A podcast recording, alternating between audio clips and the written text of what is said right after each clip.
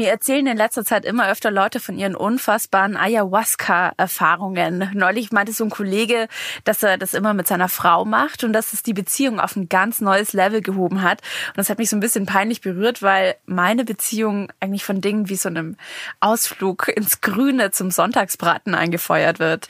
Gott, darüber zu sagen, es ist ein Riesentrend, ist irgendwie auch so ein bisschen bescheuert, aber ich glaube, es äh, gab ein sehr, sehr großes Interesse, so speziell vor zwei Jahren. Da war ich auch bei ein paar Zeremonien. Oh echt? Okay. Und wie war das? Also die Schamanen, bei denen ich war, die waren ganz toll. Also und das Team rundrum, die haben einfach diese ehrwürdigen Traditionen wirklich auf eine sehr respektvolle Weise umgesetzt, weil Ayahuasca ist jetzt nicht einfach eine Droge, wo man sagt, so geil, wir fahren mal ein Wochenende raus und ballern uns weg oder so, sondern das ist ja eine Medizin, die für viele ein, sehr, sehr spiritueller Weg ist. Und meiner ist es, glaube ich, nicht, obwohl ich die Erfahrung nicht missen möchte.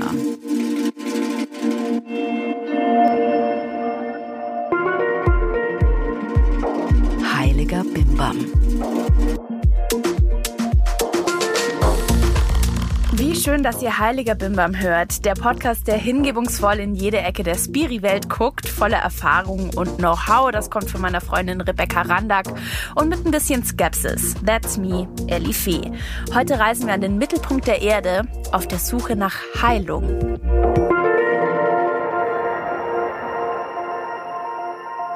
Oh, oh, Ellie, du bist auf den Geschmack gekommen, oder was? Jetzt sind wir schon bei der Suche nach Heilung beim Mittelpunkt der Erde.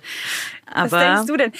Okay, es war ein bisschen übertrieben, aber mich interessiert es schon sehr, was alle gerade am Schamanismus entdecken. Ich verbinde damit ja eigentlich langhaarige, weiße, alte Männer, die im Allgäu leben und trommeln und Energiestäbe halten. Und mein Eindruck war bisher immer so, auf diese Allgäuer Trommelreise, da gehen eigentlich die, die schon überall sonst nach Hilfe gesucht und keine gefunden haben. Also was ich damit sagen will, ich empfinde Schamanismus oder ich empfand Schamanismus bisher als nicht besonders hip und nicht mal besonders zugänglich, sondern als eine sehr ernsthafte, intensive und von meiner Warte aus gesehen auch irgendwie abgespacede Angelegenheit. Also wie verschlägt es das jetzt in die Großstädte? Ich finde ja irgendwie das eigentlich schon wieder ganz geil und vor allem interessant, weil wenn was unhip ist, dann hat es ja meistens oder oft einen Qualitätsanspruch, gerade wenn es um so mhm. Heilung und so weiter geht. Also und das also ist noch nicht total versaut dann. Weiß ich nicht, vielleicht ja, vielleicht, aber die Orte, die also oder so wie du das jetzt beschreibst im Allgäu, das sind ja eher so Orte, wo Leute landen, wenn sie merken, dass der ganze Shishi rundrum nicht mehr funktioniert. Mhm. Und ich glaube, es ist ganz wichtig, dass wir uns, bevor wir jetzt über Schamanismus groß reden, erstmal ein bisschen schauen, was ist Schamanismus eigentlich? Weil bei so einem Allgäu-Schamanen habe ich nämlich auch nachgeschaut und ein bisschen recherchiert auf der Suche nach irgendwie einer Antwort und nach einer Definition. Und das ist ehrlich gesagt gar nicht so einfach. Mhm. Weil der Udo, also der Schamane aus dem Allgäu, schreibt. Hat der so lange Haare? nee, der sieht eigentlich eher so aus wie so ein so ein Bergmensch, weißt du, also jemand, der so viel in die Berge geht, so kernig, kernig. Okay. Das ist das gute Wort. Mhm. Genau, ja. Jedenfalls, also der wurde mir mal öfters mal so von Freundinnen empfohlen und bei dem habe ich halt geschaut und der schreibt auf seiner Webseite, ich habe da so ein kleines Zitat mal dabei. Schamanismus erklären zu wollen, ist der Versuch, das Unermessliche in einen Messbecher zu stürzen, um das große Ganze erklärbar zu machen, es in Schubladen zu packen, um es bröckchenweise und leicht zu konsumieren. Aha. Und das sagt ja eigentlich schon genau das, was du auch gerade gesagt hast. So, es ist irgendwie schon groß und irgendwie vielleicht auch schwer und so irgendwie irgendwie so, man läuft nach bestimmten Riten und so weiter. Also auf jeden Fall nicht so easy snackable. Und das, was zum Trend wird, muss es ja irgendwie eigentlich auch immer so ein bisschen einfacher sein. Egal, nochmal zurück zur Definition, weil ich glaube, eine kulturwissenschaftliche Definition kriegen wir jetzt hier nicht hin, weil da gibt's ganz viele Schichten wieder und ich glaube, das ist so ein großer Begriff, den wir jetzt hier nicht in dem Podcast so einordnen können. Aber wir können jetzt auch nicht sagen, so mit den Worten von Udo, das kann man nicht erklären. Nee, klar nicht. Also, also ich, ich würde es mal so versuchen, so woran, woran denken wir, wenn wir Schamanismus hören? Es sind eher so indigene Völker. Irgendwie, ich denke auch an die Indianergeschichten aus meiner Kindheit, wo nicht der Arzt geholt wurde, sondern der Schamane. Wie ist es bei dir so? Wurde bei dir der Schamane geholt, dass du krank warst, wenn du klein warst? Nein. Bei mir halt nicht. Nein, ganz so verrückt schon meine. waren meine Eltern nicht. Wir waren, wir waren ganz normal beim, beim Arzt. Aber ich meine, an die an Indianergeschichten sage ich in meiner Kindheit. Also so, weißt du, Winnetou und sowas. Das haben wir im Fernsehen irgendwie angeguckt, diese alten Verfilmungen. Und da gab es dann halt immer den Schamanen, wenn jemand krank war. Ich weiß auch nicht, dass er, daran erinnere ich mich halt. Es war so mein erster Kontakt mit Schamanismus, würde ich sagen. Ah, interessant. Den habe ich gar nicht. Also Winnetou ist für mich Cowboy Indianer und äh, Fasching. Ähm, aber ansonsten Okay. Nee, nee, ich habe tatsächlich, ich habe keine Ahnung davon, von Schamanismus und äh, ich habe das jetzt nur durch diesen ganzen, durch diesen Hype, der dann doch irgendwann Richtung Süddeutschland geschwappt ist aus Berlin. Dadurch habe ich das so ein bisschen mitbekommen. Also so, no idea, du kannst mir alles erzählen. Ich mache einen Versuch, das einzuordnen.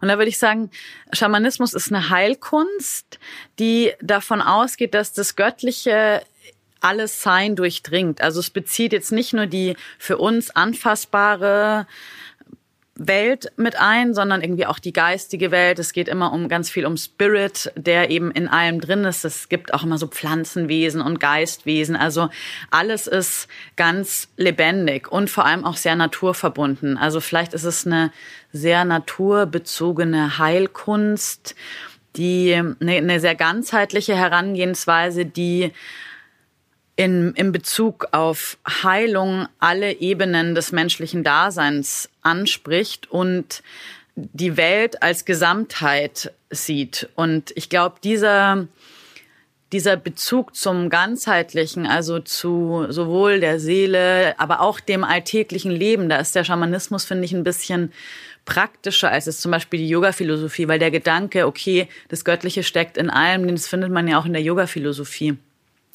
Aber so diese Verknüpfung von all diesen Ebenen ist, glaube ich, auch mit ein Grund für diesen großen Zulauf. Also das heißt dann, wenn ich es recht verstehe, in der Erde und in den Pflanzen und in der Natur steckt sozusagen der Spirit drin und indem ich mich damit auseinandersetze, mit Hilfe von Schamanismus oder mit schamanischen Praktiken, kann ich das in mich aufnehmen oder kann ich das irgendwie erfahren? Es wird auf jeden Fall mit so einer Gesamtheit gearbeitet. Also man kann irgendwie Geister anrufen, man kann auch, glaube ich, Geister, also alles, was ich so gelesen habe, einfach Geister austreiben. Es gibt immer wieder so Bilder von, man ist vielleicht von einem Dämonen besessen. Es wird mit Energien gearbeitet. Aber echt, ich bin auch keine, äh, kein Profi-Schaman. Ich berufe mich jetzt hier auch auf so Halbwissen, wie ich das irgendwie für mich so ungefähr einordne und kann dir da jetzt keine wissenschaftliche Antwort geben. Aber ich habe noch eine ganz interessante Unterscheidung bei dem Udo gefunden auf der Seite. Der unterscheidet zwischen Schamanen und schamanisch Praktizierenden. Und das finde ich nochmal total wichtig, gerade so in, in Bezug auf Trend, weil er sagt halt, Schamanen sind die, die in diese Rolle hineingeboren werden oder so ein, so ein Erweckungserlebnis hatten. Ich muss da sofort an eben diese Schamanen, mit denen ich auch diese, diese Ayahuasca-Zeremonie gemacht habe, denken. Das ist halt so eine, die sind aus Kolumbien und das ist so eine Familientradition, da sind halt alle immer schon Schamanen und dann wird halt der Sohn auch Schamane und wächst halt damit auf und dann sind die das halt. Das ist irgendwie sogar keine Frage.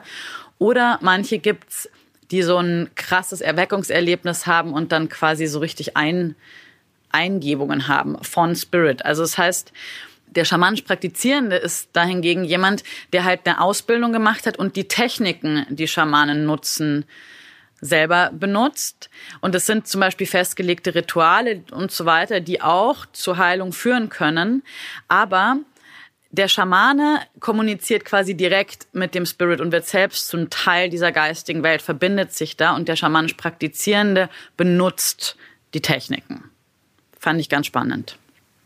Ich muss trotzdem nochmal nachfragen, was ist die geistige Welt? Puh, das kann man, glaube ich, nicht erklären. Okay.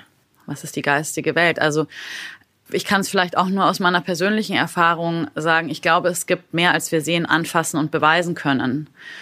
Und äh, das ist, glaube ich, was, wenn du dazu überhaupt gar keinen Zugang hast, ist es, glaube ich, schwierig, eine Erklärung dafür zu finden. Also ich weiß nicht, erinnerst du dich noch in der Folge, in der wir über Spiritualität geredet haben? Das kommt ja, ja, auch dahin, wo wir beide gesagt haben, als unsere Großväter gestorben sind, da war irgend so was Krasses im Raum und zwar irgendwie was anders, was halt nicht erklärbar ist. Und ich glaube, das ist halt eine andere Ebene, dass wir sagen, vielleicht die geistige Welt, Spirit, ist was, was nur erfahrbar ist, aber nicht erklärbar.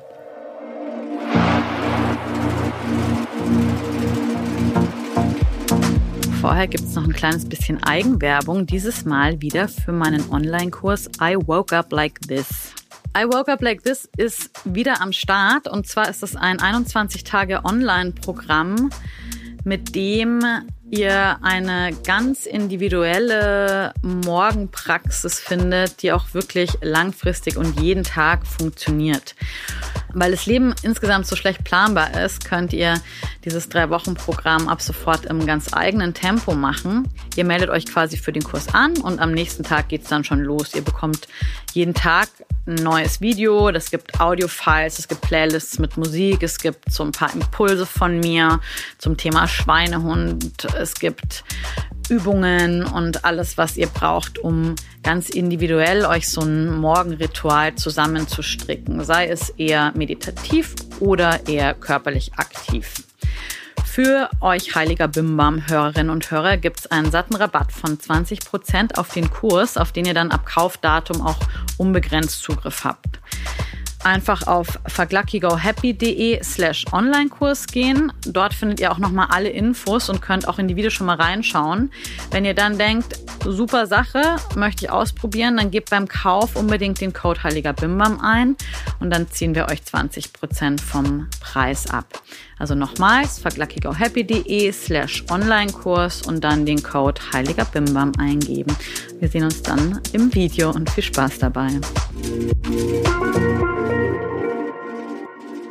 Ich meine, du hast es ja jetzt dann gemacht. Also sag doch mal, wie, wie geht das überhaupt? Was passiert da bei so einem Ritual? Wie, wie hat sich das für dich angefühlt? Ich finde es sogar fast ein bisschen doof, da so jetzt hier das im Podcast so auszubreiten, weil es ist eine wahnsinnig intime Erfahrung, so eine Zeremonie oder mehrere Zeremonien. Also ich gebe mal so die Kurzversion. Das war, wir waren da auf so einem Hof in Brandenburg und ich habe mich gleich entschieden, drei Nächte zu machen, weil man sagt auch so, dass die in, die, in der ersten Nacht passiert quasi die Reinigung, in der zweiten Nacht äh, passiert die Heilung und in der dritten dann die Integration dessen, was man eben da erfährt. Und man muss sich mit so einer bestimmten Diät vorbereiten, darf bestimmte Dinge nicht essen und so weiter. Was die, denn zum Beispiel?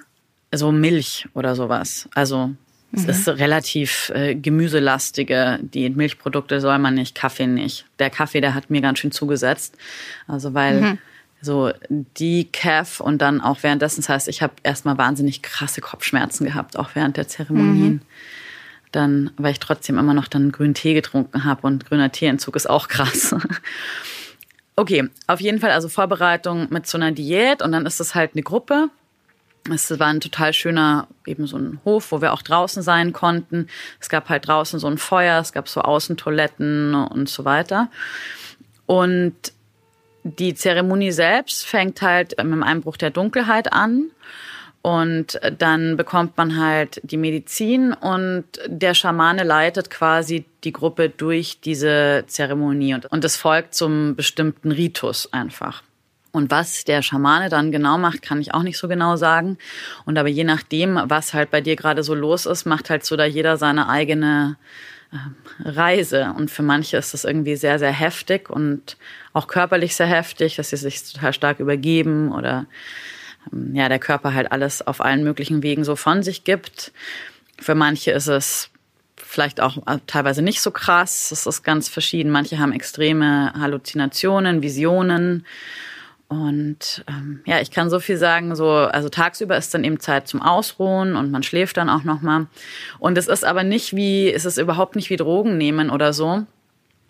Weil nach Drogen nehmen hat man ja irgendwie einen Kater und das ist genau das Gegenteil. Also nach diesen drei Tagen habe ich mich total klar und rein gefühlt und war irgendwie so völlig eins mit mir und meinem Körper. Und ja, es war, es war schon ganz gut, aber trotz allem war es für mich jetzt nicht so eine extrem nachhaltige Erfahrung, dass ich gesagt habe, so hey, ich muss das jetzt irgendwie regelmäßig machen. Also man hat ja oft so ein Gefühl, ob das jetzt so für einen der Weg der Auseinandersetzung mit sich selbst ist oder nicht. Und mhm. Ayahuasca finde ich irgendwie einfach ganz schön krass. Und ich meine, es ist eine Meisterpflanze und es ist, glaube ich, ich bin nicht ganz sicher, ob es wirklich für uns in diesen Kulturkreisen gemacht ist. Zumindest ist es das, was ich für mich so rausgefunden habe.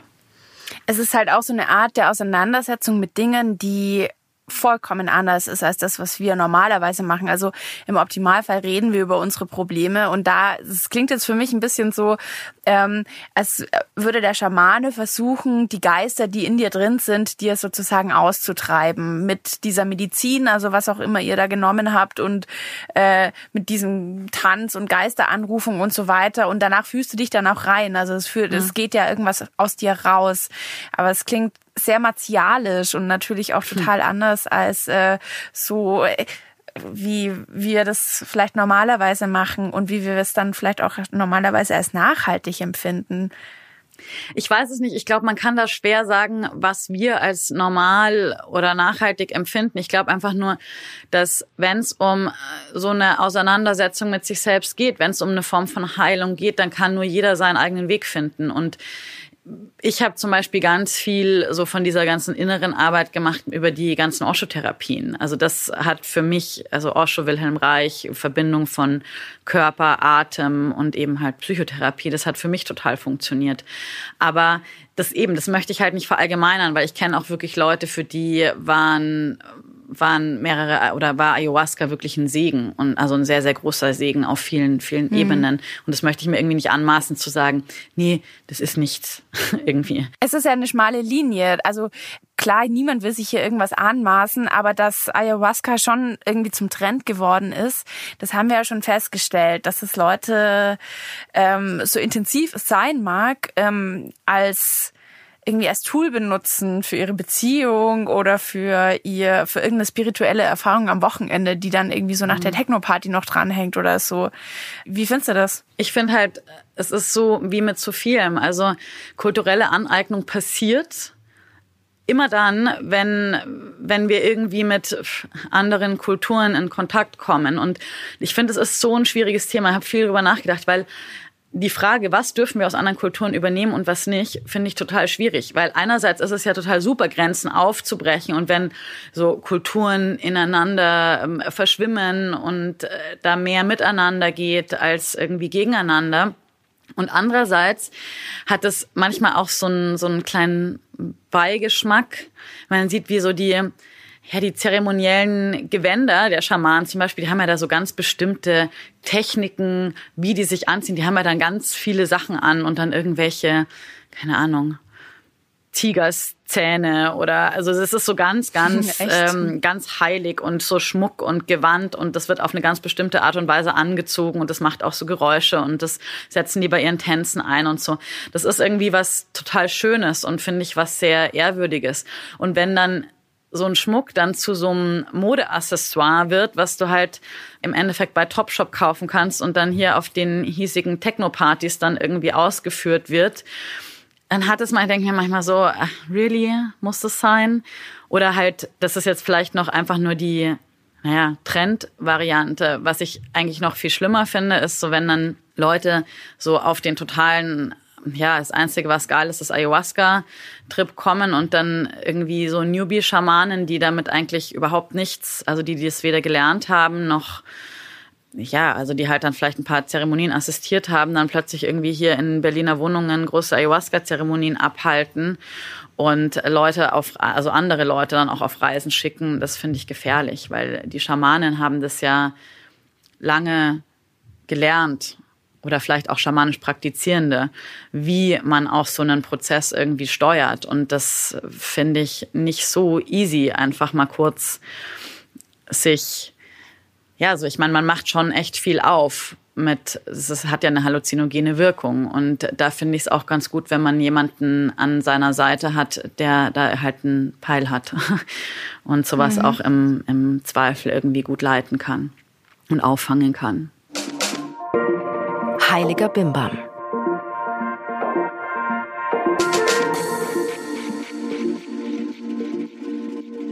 Ja, also kulturelle Aneignung ist natürlich so das eine Thema, dass man das nicht so exploiten sollte, was andere Kulturen groß aufgebaut haben. Vielleicht müssen wir das auch einfach lernen, dass man manche Dinge nicht bei Topshop kaufen kann.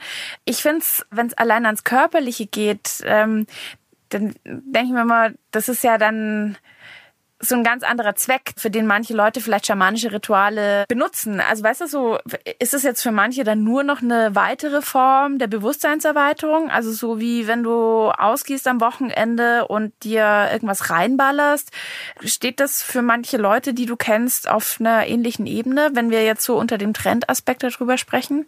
Ich glaube, es wird keiner jemals sagen, dass Ayahuasca einfach nur ein anderer neuer Drogenspaß ist. Ich würde jetzt mal sagen, dass grundsätzlich Menschen, die eine Drogenaffinität haben, sich vielleicht auch eher zu spirituellen Wegen wie Ayahuasca hingezogen fühlen. Also da gibt's definitiv Parallelen und aber es kommt natürlich total darauf an, auch wie man das Ganze kommuniziert. Also wenn man jetzt irgendwie DMT im, im Kater oder so raucht, ist es halt was anderes, als einer echten schamanischen Zeremonie beizuwohnen. Also und also DMT, DMT ist quasi ist der Stoff, der in Ayahuasca drin ist, ne? Genau, also DMT ist quasi der, der Stoff, der die Halluzinationen erzeugt. Und Ayahuasca, ich hoffe, ich sage das jetzt genau richtig, aber ist quasi ein Gebräu aus zwei verschiedenen Pflanzen und äh, das äh, dadurch entsteht dann irgendwie DMT und Genau, also DMT selbst wäre quasi dann eigentlich die Droge und Ayahuasca ist irgendwie die Medizin, so würde ich das einschätzen. Ist es eigentlich verboten?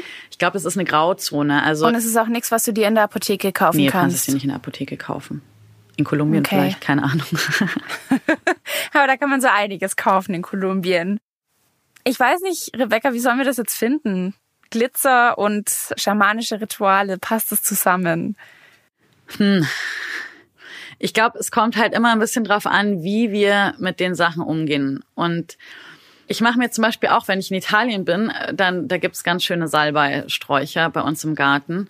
Und ich mache mir dann auch ich schneide dann immer ein bisschen Salbei und freue mich dann immer und sage dann immer brav, danke Salbei, wenn ich den abschneide, trockne den so ein bisschen in der Sonne und mache mir da so kleine Salbei-Smatches draus, die ich dann hier manchmal verwende. Manchmal räuchere ich dann ein bisschen meine Wohnung oder manchmal, wenn ich irgendwie einen Retreat unterrichte und ich das Gefühl habe, nach so einer Yoga- oder Atemsession ist, hängt da so eine schwere, krasse Energie drin, räume ich dann, räuchere ich dann manchmal mit meinem italienischen Salbei durch die Gegend. Und macht es auch sauber dann sozusagen? Also ist das auch so ein schamanisches Ritual? Genau, Salbei hat eine große reinigende Kraft. Also vor allem weißer Salbei wird oft benutzt, aber ähm, ich finde der der italienische Salbei ist auch wunderbar. Und das ist vielleicht auch nochmal ähm, ein guter Punkt, weil es ist halt irgendwie der, der Salbei, der bei meinen Eltern im Garten wächst, der ist mir persönlich irgendwie ein bisschen näher. Und ich muss jetzt nicht den weißen Salbei, der von sonst so importiert wird, haben. Und ich finde es halt einfach dann so ein bisschen komisch, wenn dann inzwischen auf jedem Techno-Festival irgendwo jemand mit, mit Salbei rumwedelt und das irgendwie dann so ein ich weiß auch nicht, wenn die Sachen so überhaupt nicht mehr geschätzt werden, weil wenn auch Salbei ist halt eine Heilpflanze und nicht nur irgendwelche indigenen Völker in, in Mittelamerika haben da eine lange Geschichte dazu, die haben wir eigentlich auch. Da ist glaube ich viel Wissen verloren gegangen, aber ich glaube, das ist eigentlich total interessant, wieder da so ein bisschen mehr zurückzukommen. Wie können wir eigentlich mit diesen mit mit diesen Pflanzen auch arbeiten? Mhm. Ich habe mal mit ich habe mal mit dieser Pflanze gearbeitet, allerdings äh, unfreiwillig. Ich war ich war in Chile mit äh, unserer gemeinsamen Freundin, deren Namen wir es hier nicht nennen, unterwegs. Ähm, und wir haben bei so einem Pärchen in der WG übernachtet und die haben am Abend, waren da so ein paar Leute da und wir fanden das eigentlich ganz cool und haben uns da gut, ganz gut mit denen unterhalten und so. Und die haben, wollten dann was rauchen, ja. Und ähm, wir hat so, mh, hm, ja, was, was ist das und so, waren uns nicht sicher, ob wir da jetzt mitmachen sollen. Und die so, ja, das ist Salbei. Wir rauchen hier Salbei aus unserem Garten und so. Und wir so, okay, warum? Und die dann irgendwie so bla bla Erklärung. Wir so, okay, whatever, und haben das probiert. Und ähm, ich, ich weiß nicht, das hat mich so, das hat mir so die Schuhe ausgezogen. Ich war, also ich glaube, ich bin relativ schnell eingeschlafen dann, aber ich weiß noch, wie wir am nächsten Tag da am Strand lagen in Chile eben und äh, in der knalle Sonne einfach voll eingepennt sind. Also ich glaube, man hätte uns alles rauben können, was wir dabei hatten. Man hätte uns verschiffen können, keine Ahnung ich bin total ausgenockt gewesen von diesem Salbei und ähm, deswegen glaube ich dir schon, dass es so eine gewisse Heilwirkung hat. Also das würde ich echt nie wieder machen. Hätte Aber glaubst gedacht, du, so. bist du sicher, dass du auch wirklich Salbei geraucht hast? Weil ich glaube, das haben wir früher auch immer wieder probiert, wenn man, dass man mal ja. so also in, in der Jugend irgendwie versucht hat, irgendwelche Gartenkräuter oder Tees zu rauchen. Es hat eigentlich meistens nichts gebracht. Du weißt ja, ich beschäftige mich mit sowas eigentlich nicht, aber ich habe mal gehört, dass Salbei, der dann auch gar nicht Salbei genannt wurde, sondern Salvia, dass der tatsächlich hochgezüchtet äh, eine ziemlich halluzinogene Wirkung haben kann. Äh, das habe ich jetzt aber auch echt nicht weiter verfolgt, weil ich mir irgendwie dachte, okay, vielleicht war das das und ich bin da irgendwie so reingeraten.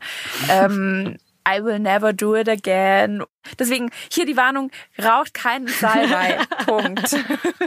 Nehmt Ayahuasca, wenn ihr lustig seid, aber lasst die Finger vom Salvia. Sal Salvia. Absolut. wenn, dann zündet ihn an und räuchert was damit aus. Also ähm, jetzt, Und jetzt habe ich natürlich auch noch Sorge, dass ich den Salbei entweiht habe, aber ja. Quatsch. Vor allem damals, ich meine, es ist doch einfach gut, dass wir damals so jung und unbefangen waren, so konnten wir wenigstens ohne diese ganzen, darf ich das jetzt und darf ich das nicht und nee, nee, nee und ist es jetzt vielleicht kulturelle Aneignung und wir machen es ja manchmal auch echt schwer. Damals haben wir diese ganzen Sachen einfach mal mitgenommen, haben die wildesten Dinge gemacht, das ist doch eigentlich, eigentlich super. Ich bin da sehr dankbar für. Und zum Glück ist nichts passiert. Okay, also, aber sag mal, wenn ich mich jetzt wirklich tiefergehend und ohne Entweihung und ohne äh, Kater am nächsten Tag äh, mit schamanischen Ritualen beschäftigen will, wie sollte ich das angehen? Also, ich würde ähm, erstmal einfach Leute fragen, von denen man weiß, dass sie irgendwie in so Szenen unterwegs sind und wird die einfach mal fragen. Und dann hat man meistens ganz schnell so ein Gefühl dafür, wer einem liegt und wer nicht. Also ich habe das damals auch gemacht. Ich habe da mich angefangen, so ein bisschen zu informieren, weil ich dachte, oh, okay, so eine Zeremonie würde ich gerne mal mitmachen. Habe mir meinen besten Freund geschnappt und habe gesagt, so pass auf, er muss mit und habe mhm. uns dann was rausgesucht und hatte irgendwie dann halt über wieder irgendeinen Bekannten, den ich mal in einem anderen Zusammenhang kennengelernt hatte, habe ich dann diese Empfehlung gekriegt von dieser Gruppe und ich habe mir gedacht, okay, gut, wenn derjenige das empfiehlt, da bin ich sicher, dass die wirklich the real deal sind und alles, was ich mich im Nachhinein auch so umgehört habe, hat es dann auch gestimmt. Also die haben in meiner Wahrnehmung einfach wirklich einen guten Job gemacht und Zweitens, glaube ich, kann man einfach selber so ein bisschen recherchieren. Also ich würde es, glaube ich, nicht zu irgendeiner Zeremonie gehen, die fett auf Facebook beworben wird. Und dann gibt's oft auch die Möglichkeit, vorher mit den Leuten einfach mal zu sprechen, mit denen zu e-mailen und so weiter. Und ich bin ja davon überzeugt, dass wenn was richtig ist, es kommt schon irgendwie zu einem. Also man muss vielleicht schon ein bisschen die Augen offen halten. Also es so einfach nur auf seiner Couch sitzen zu bleiben und zu hoffen, dass da eine Zeremonie bald stattfindet so funktioniert wahrscheinlich nicht, aber das kommt schon. Und ansonsten finde ich die Bücher von Alberto Villoldo ganz gut, was so, was Schamanismus Basics angeht. Mhm. Okay. Und auf so einer inhaltlichen Ebene, also wenn ich jetzt rausfinden will, ob das überhaupt was für mich ist, also wir haben ja jetzt vorhin auch gemerkt, wir tun es so ein bisschen schwer mit der Definition. Mhm. Ähm, wie würdest du das angehen? Was ich halt das Spannende am Schamanismus finde, dass es auf jeden Fall immer um eine Reise zu den eigenen Wurzeln geht, dass es um eine tiefe, tiefe Auseinandersetzung mit mit sich selbst, mit den eigenen Themen, Wurzeln, Familie und so weiter geht. Deswegen finde ich das ganz gut, sich tatsächlich auch mit seiner eigenen Kultur zu beschäftigen. Also es gibt erstens noch hunderttausend andere Therapieformen. Das muss nicht Schamanismus sein. Wenn es dann doch was ist, was überhaupt nicht irgendwie in unserem Kulturkreis stattfindet, weil es irgendwie nicht passt, dann finde ich es gut, sich den Methoden, die von woanders zu uns kommen, sich mit Respekt und Anerkennung zu nähern und sich einfach auch damit auseinanderzusetzen und eine Haltung der Wertschätzung mit reinzubringen. Super wichtig. Mhm. Und Trotzdem ist meine Erfahrung, so wenn man wirklich in die eigenen Abgründe schauen möchte, ist es ganz gut, Lehrerinnen oder Therapeuten an seiner Seite zu haben, die den Kulturkreis, aus dem ich komme, irgendwie auch ein bisschen verstehen. Weil so Indien oder Mittelamerika, noch dazu, wenn es jetzt so ländliche Gegenden sind, die ticken ja völlig anders. Und für die war, ist, sind ja ganz andere Themen relevant, als das jetzt vielleicht für kleine Rebecca aus den 80er Jahren war. Und hm. das ist, ja, das, da, da, da, fühle ich mich sicherer. Okay, das heißt, ähm, sobald du mich mal wieder in München besuchst, machen wir einen Ausflug ins Allgäu und spüren die Kraft der Erde auf einer Kuhwiese oder so. Du ins Allgäu, finde ich, kann man sowieso immer mal reisen. Das ist eine ziemlich gute Idee. Und ja, wenn du nach Berlin kommst, dann gehen wir einfach in Kater tanzen. Und ich habe so einen neuen Öko-Glitter letztens zugeschickt bekommen. Den können wir auch mal ausprobieren. Und aber den Poncho lassen yeah. wir weg. Öko-Glitter. Was die Welt braucht, genau. Und das war schon wieder mit dem heiligen Bimbam Schamanismus. Wenn ihr Erfahrungen damit gemacht habt, ob jetzt aus einer Trendperspektive oder aus einer Heilungsperspektive raus, dann schreibt sie uns. Wir sind da sehr gespannt drauf. Am besten eine kurze Mail an hallo@heiligerbimbampodcast.de und wenn ihr unseren Podcast mögt, dann gebt ihn ein paar Sternchen bei iTunes. Da freuen wir uns. Ganz unbedingt, Ellie, müssen wir auch demnächst mal Bewertungen vorlesen, weil wir haben wieder ein paar neue Bewertungen gekriegt. Das kann man auf iTunes nämlich auch machen. Also nicht nur Sternchen verteilen, sondern auch inhaltliche Bewertungen schreiben. Die interessieren uns natürlich besonders. Ansonsten freue ich mich total, wenn ihr auch auf Instagram bei mir vorbeischaut unter Rebecca Randack. Und da gibt's auch zu jeder Folge dann immer einen Post, kommentiert darunter fleißig, äh, liked, teilt, äh, was auch immer. Ich freue mich, dass ihr dabei wart und wir sagen dann mal Tschüss, bis zum nächsten Mal. Ciao.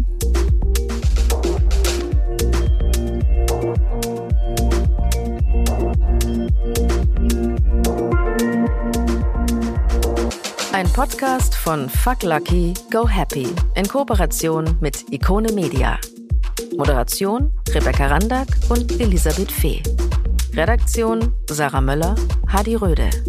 Alle Informationen unter heiligerbimbampodcast.de.